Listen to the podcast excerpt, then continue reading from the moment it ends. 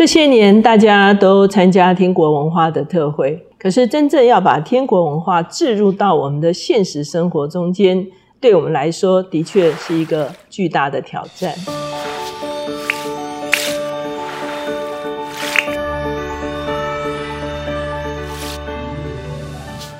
大家好，我是乔美伦老师。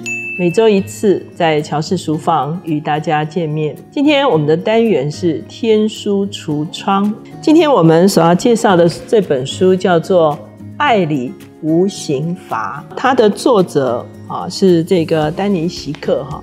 他其实是天国文化特会的常常我们可以看见的讲员，他是这个 Basil Church 的一个重要的领袖。他自己另外还有好几本书，都是跟爱有关系。其中一本叫做《一路爱到底》，另外一本叫做《定义爱我们的孩子》。为了推荐这本书呢，我们今天有一位访客啊，我们的访客是周训正牧师。弟兄姐妹平安。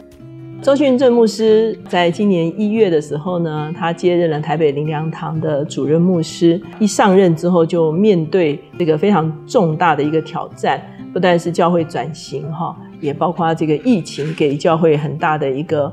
啊，挑战的一个时刻哈，所以呢，他现在时时刻刻都在想教会怎么样能够应应现代的一个需求哈。现在牧师要不要先说一下，为什么你这么大力的哈推荐这本书？你甚至买给很多的童工哈，要来大家一起读这本书。我我觉得在这个。整个教会的文化当中，我觉得其实怎么样能够落实天国文化，嗯，这是一个我们在思考的一个方向。那特别是其实，在啊世代同行的过程当中，我想这本书里面其实谈到一些我们已经习惯的文化，其实是拦阻世代进入到一个合一的一个关键哦。所以其实想借着这本书，让大家重新去思考，嗯，有一些我们自以为意的一些的坚固营垒，还有我们生命当中。可能的一些的偶像崇拜，使得世代没有办法坐下来对话。我们自己没有自我察觉到的一些，对对对，其实这是这是因为很多东西其实是呃要看见对方生命当中的瑕疵，或者是一些世代当中的差异是非常容易的。但是怎么样呢？在这个差异当中，却可以彼此欣赏、彼此学习。是那借着这一本书，其实让我们察觉到，其实，在教会里面也有很多这些东西，其实是需要突破的。是在这本书中间，其实他提。提到两个最重要的观念哈啊，一个是刑罚，一个是管教。他在一开始就对这两个东西做了很重要的一个区隔哈。那常常在我们的文化中间，把这两个东西是混淆的。那你觉得刑罚跟管教中间最大不同的地方在哪里？我觉得在书书上里面，其实谈到哦，对我们来讲，其实刑罚是我们很熟悉的文化。嗯，那刑罚其实比较多讲到的是一个到最后，它其实是一个自保的一个机制，自我保护的一个机制。是刑罚别人的那个人的自保机制，对不对？某种程度，其实我们还是在乎的是规矩跟规范。然后你的一个行为，其实让我感觉到。你打乱了我们这个规范次序，嗯，所以我其实是在恢复次序的一个过程当中，某种程度也是满足我们大家对你打乱了大家次序的一个要求，一个不安的感觉。对，所以其实他某种程度在满足的其实是周遭，其实没有真正以这一个人为出发点。那我觉得管教其实以当事人真的修复关系，所以以当事人为中心，然后而且当事人是参与跟投入在这个这个整个修复的过程当中，那那管教。其实最终不是因为这一件事，所以他要去弥补什么，而是这一件事其实显明出他生命原本一些的问题存在。那我们怎么样去处理这个问题？不是处理行为的偏差的问题。最重要的是在关系的修复。是我们所有的刑罚，包括我们现在所有的这些更生人，其实很多去到牢里面出来了，刑罚的角度他都已经完成了，可是生命有没有改变？是，其实是完全没有的。是。那我自己在讲这个教育学的时候，哈，其实我们的说法是这样的哈，惩罚是为了解决过去的错误，管教是为了未来正确的行为。是，可不可以用这样子？是。我惩罚你就因为你把这个事情搞砸了，所以我要惩罚你。你是为了你过去的错误行为，可是管教是为了未来正确的行为。所以意思是说，惩罚从头到尾都没有解决最根本的问题，他没有办法确保之前所犯的事不会再重复发生。其实还有包括我们会常常会体会到，特别在我们的华人的文化的里面哈，常常会有羞耻文化。其实基督教信仰有的时候也带来这样子的一个误解或偏差。为什么华人文化甚至是基督教文化里面容易有这样子的一个偏差呢？我觉得华人文化当然是我们有一个家丑不可外扬嘛，所以我们觉得任何的问题其实只要别人不知道，对，只要盖住，盖住是最快解决问题的方式。那只要你不知道，或者是我投射出来一个理想的一个形象，那在教会里面我们有一个偏差，就是我们觉得神是圣洁的，或者是说神在乎的圣洁，可是那个圣洁却。不允许人在一个成圣过程当中犯错的过程当中，真正找到生命当中最需要去面对的，却用一种外在行为的方式，就有点像是无花果树的叶子来遮盖一样，尝试用别的方式来取代生命真正与神连接。刚才问说为什么我特别对对这个有负担，因为从小在教会里面在主学长大，我发现很多第二代的基督徒他学到的不是真正与神第一手的经验，所以立法科在。纸板上，对，其实他学学会的是一个标准的生活，可是却不知道为什么，也没有跟神第一手的启示，跟神的这样的一个关系哦。然后就怪摩西做帕子这样。对啊，有的时候我就觉得说，哎，不是啊，第二代基督徒啊，应该有更大的一个机会，更多的资源，其实可以跟神有一个非常美好的关系。我发现他们会的是宗教，他们懂的是宗教，某种程度到一个阶段。他需要 undo 过去这些他认为他学会的东西，才能够真实经历神跟认识神。这个中间是不是也牵涉到我们往往在解释圣经的时候，哈，上帝管教的背后？都不是一种呃羞辱，嗯，或者是呃恶待，所以其实有时候我们在解释圣经的时候，也给予一些偏差，对不对？对，因为我们以前说最使我们与神隔绝，可是最从来没有使神与我们隔绝哦。我想神对我们的爱是是跟对关系的尾声，其实呃整个耶稣来就是要恢复关系。管教的过程中间，他提到三个部分哈，一个是悔改，一个是和好，一个是恢复。你认为在这三个过程中间，哈，各自的困难跟他所达成的效益究竟是什么？我觉得这本书最最 powerful 的地方，其实它真的是带我们走进怎么样使人一个人生命挽回，在他的一个错误当中，甚至有一些是我们觉得是不可被允许的错误，不管是悔改、和好跟恢复，嗯，对我们其实是一个非常陌生的一个过程，因为太长的一个过程。对对，因为太漫长，因为而且是你碰到的是人性的伪诈也好。刚硬也好，自我遮蔽啊。对，我们以前熟悉的一个悔改就是那种，啊，见光死了，哎，被你发现了，那我就承认吧。嗯。可是其实它里面讲到，光是承认本身不是悔改，嗯，它顶多是开始悔改的一个机会。但是你是否真的为你所做的这些悔改，其实忧伤痛悔哈？那个忧伤痛悔，其实才是真正的，而且是发自于内心。大卫有一个这种呃 broken heart，就是他的灵就。被破碎了哈，所以怎么样带人走进到这个林里面破碎的经的的经验？我想我们之后牧养其实也都碰过，就是有的时候你在跟他互动过程当中，就有点像鬼打墙。他的无花果叶子很多，对，就是防卫机制啊，超多的。不管是怎么样怪罪别人，自己是受害者，很多这些所有的东西。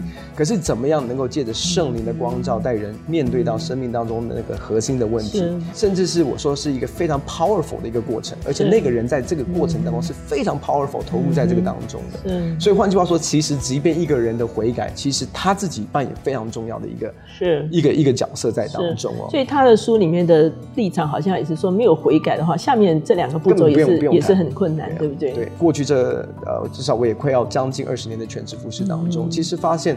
很多的时候，不管是当事人愿不愿意付上这个过程的一个代价，我们过去熟悉的方式是比较多，就是他突然就消失一段时间，然后后来突然又又又又可能又回来又出现，大家就觉得说行期已满，对，类似这种类似这种观念哦。所以当你真的是读到这里面的一些的例子，真的会觉得哇哦，真的是 it's possible，真的是可以这样走的。他其中他提到了非常多的例子，你有没有看到什么样子的例子？无论是教养儿女啦，哈，或者是牧养弟兄姐妹哈，会有突破性的一个改变，是让你印象最深刻的一个例子啊。呃，在后面比较多时间谈到的那那一个例子是讲到一个叫做 Jonathan Walton，一个圣经学院的一个教师哦，然后也是一个非常非常有影响力的一个。神学家甚至有自己的神学圣经学院。那在他生命当中，其实啊，不管是在婚姻里面，或者是跟男女的界限上面，那我看着他一路从在一个完全意识上面根本不觉得自己是有问题的，怎么样带他，某种程度是逼他，因为他在知识上都知道。我觉得对我们这样的一个。呃神职人员也好，其实是最一个很大的一个警惕，就是有的时候我们知道的东西，其实反而成为我们的无花果树的叶子哦，或者是成为我们。呃，不去正视我们生命当中的一些的破碎跟黑暗的一些的借口。我看着他怎么样去描述进入到真实的悔改，是是一个非常有盼望的。因为很多我们真的是去面质的对象，其实。那个压力是来自于，我觉得你有问题，可是你不觉得你有问题，是，或者是你不觉得你的问题是你的问题，嗯哼哼，那怎么样？是环境造成的？对，所以那那甚至是说他怎么样在这个过程当中是。非常有耐性的，是，而且他没有跳进去去尝试要解决对方的问题，嗯，而是在过程当中让他的鬼打墙当中，让他自己预见到他生命当中的一个极限，然后要自觉到自己的问题。对，那其实我我也可以看见到这个过程。的挑战性其实某种程度是周围的人也要都能够委身在这样的一个过程跟这样的一个文化的里面，才有可能帮助这个人真实去面对他自己的一个困境跟他的生命当中的破碎。所以他的例子其实我我我相信他不是一个。很多时候，我们都希望是一次的一次的这种 interview，或者是一次的这种内在医治就可以解决的问题。但是，在我听过这些恢复的个案的一些的见证当中，其实需要付的代价，不管是时间、精力，甚至是金钱，有时候你要去咨商、要去辅导，或者是这些的，真的有一些东西，其实你会说刑罚真的是比较容易很多。就说你你打我，你骂我，你你叫我做什么东西，说真的，那个东西是我们可以掌握的。可是有一种东西。其实真的是要致死啊！我觉得那真的是致死的一个过程，但是却看见生命当中的复活。那另外一个，他讲到那个 Ben Armstrong，他是我认识的一个朋友，在 Bethel 教会的一个童工哦。我有几次经过经历他的一个先知语言的一个服饰，对我生命有一个很大的造就。可是我从来都不知道他的生命曾经经历过这样的一个。破碎，而且不只是一次，甚至是两次，他在婚姻的不忠，可是却被恢复，而且继续在带领弟兄姐妹发挥这个神给他的这样的一个使命哦。那我就觉得说，哇，真的很期待，就是包括我自己所带领的教会台北灵粮堂，也是罪人在这个地方会被恢复，是。那甚至是像我们已经认识主的人，甚至是。全职甚至是爱主的，也可以被重新恢复的一个地方，而且我们是知道怎么做，而不是看到弟兄姐妹跌倒软弱的时候，我们就啊感觉到哇糟糕了，又被打乱这个次序，以至于很多其实真命真的需要有需要被帮助的，他必须要隐藏在一个假象的一个一个次序里面，假象的一个圣洁的一个过程当中。虽然你服侍已经有一段时间哈，可是接主任牧师大概半年的差不多这个时间，那你开始推荐这本书的话，是不是也代表说你整个牧养哲学的一个形成的过程中间，你认为这是你的主要的牧羊观呢？其实可以这样说，因为因为我也在在思考，不管是从呃儿童一直到我们的成年到我们的老年，其实。我我我相信，我希望给教会的一个文化是在这个地方，我们把宗教挪开，我们把这些该有我们觉得应该的行为模式挪开，而是让人真的是能够认识神、经历神。其实我也在这个历程当中。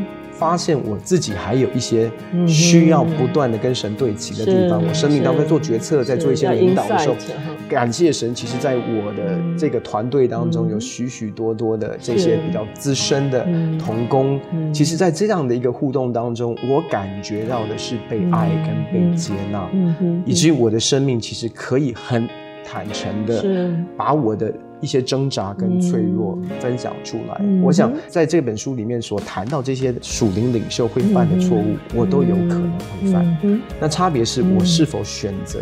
在一个关系连接当中，然后是否是害怕因着有刑罚，然后我会把自己孤立？所以其实这本书对我来讲也是一个很大的一个提醒。所以它其中书中最重要就是要透过连接来做恢复的工作，对不对？哈，因为刑罚就会造成疏离，就隔绝。可是如果说是一个连接的力量的话，就会带来修复的一个力量。哈，可是我们如何能够在我们的教养儿女，甚至我们的牧养弟兄姐妹，甚至我们在职场中间带领我们自己的团队的时候，能够有这样子的一个啊文化的思考的面向，完成神给我们的托付哈。那所以呢，我们可以尝试在小组或者是在你自己的单位中间，可以一起来读这本书。所以今天所介绍的这本就是爱里无刑罚。谢谢训正牧师，谢谢小老师。这本书推荐给大家。